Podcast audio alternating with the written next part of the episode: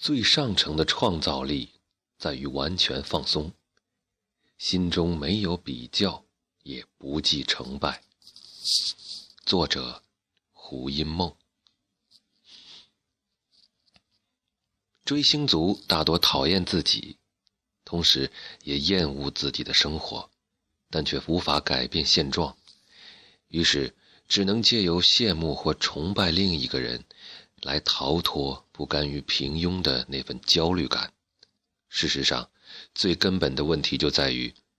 教育没有教导人从肯定自我之中发展出实现自己的创造力。羡慕别人，显然是一种缺乏创造力的表现。四月初，到海南岛旅游，在当地接受了两家媒体的专访。访谈一开始，记者就提出了。追星族杨丽娟所掀起的社会旋风，从个人心理层面来看，这显然是个典型浪漫上瘾症议题；但是从更根本、更宏观的角度来看，却是整体社会都应该深思的养成教育问题。因此，不该把责任推给单独的个人或家庭。首先，我们应该思考的是，羡慕的心情。究竟是怎么养成的？观察一下天真纯质的孩童，你会发现他们极少带有与生俱来的羡慕别人的心态。按发展心理学的说法，孩子早期的意识状态里不但没有比较或羡慕的成分，甚至是带着一种孤立式自恋倾向的。随着与外在世界的频繁互动。孩子们才逐渐学会了自他有别的界分意识，并且产生了好坏、美丑、高低等等的比较之心。于是，不满足、低自尊、匮乏与欠缺感之类的负面情绪，就在父母、学校、社会及媒体的推波助澜之下，不知不觉地堆栈成了大多数人所不能接纳，但却深深掌控着我们的。心理阴影层问题。此外，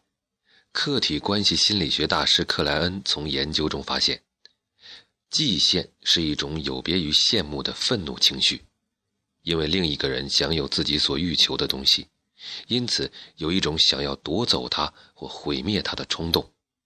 其最深的根由仍然是婴儿与母亲的一体性丧失之后的存亡挣扎。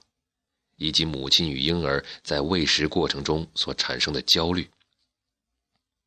如果此种理论确实成立，那么约翰列侬之所以会被粉丝枪杀，理由或许就出自于这种由羡慕而演变成的嫉羡与愤怒。换句话说，被羡慕的对象在享受群众的爱戴之余，同时也得承受被敌视的危险。卡梅隆·迪亚兹有一回被记者追问：“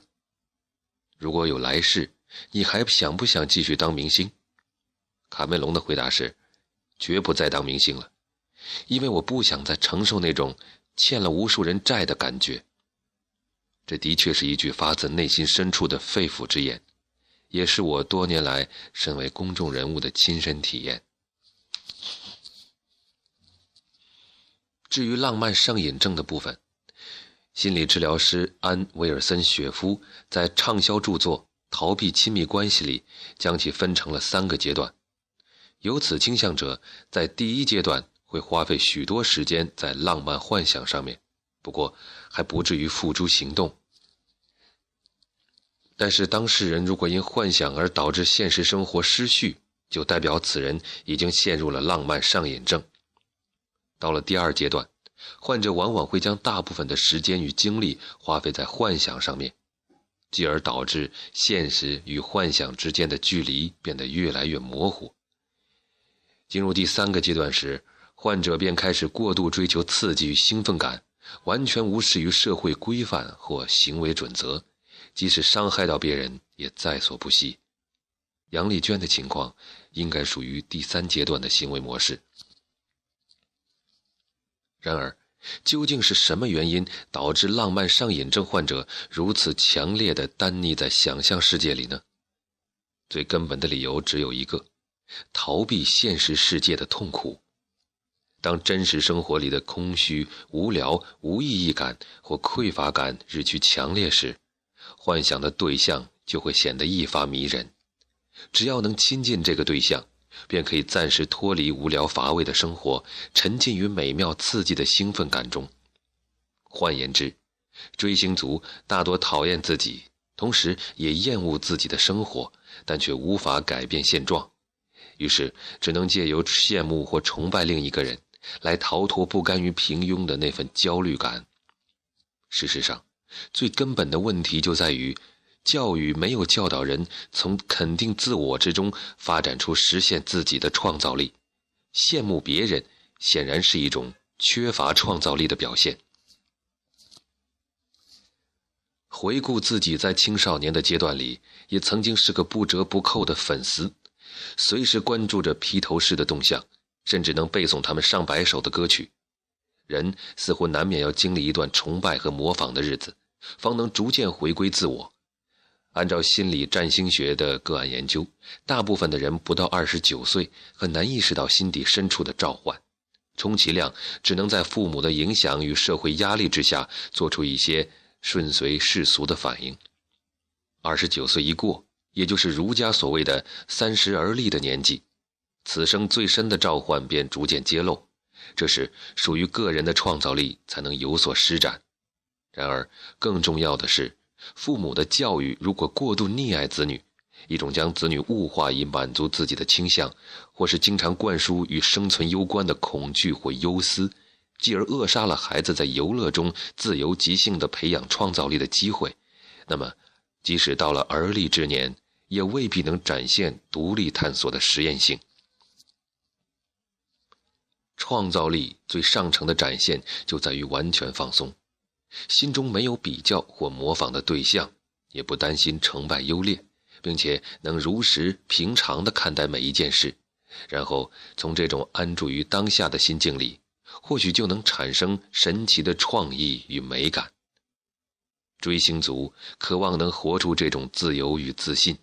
于是下意识地将这股渴望投射到所谓的巨星身上。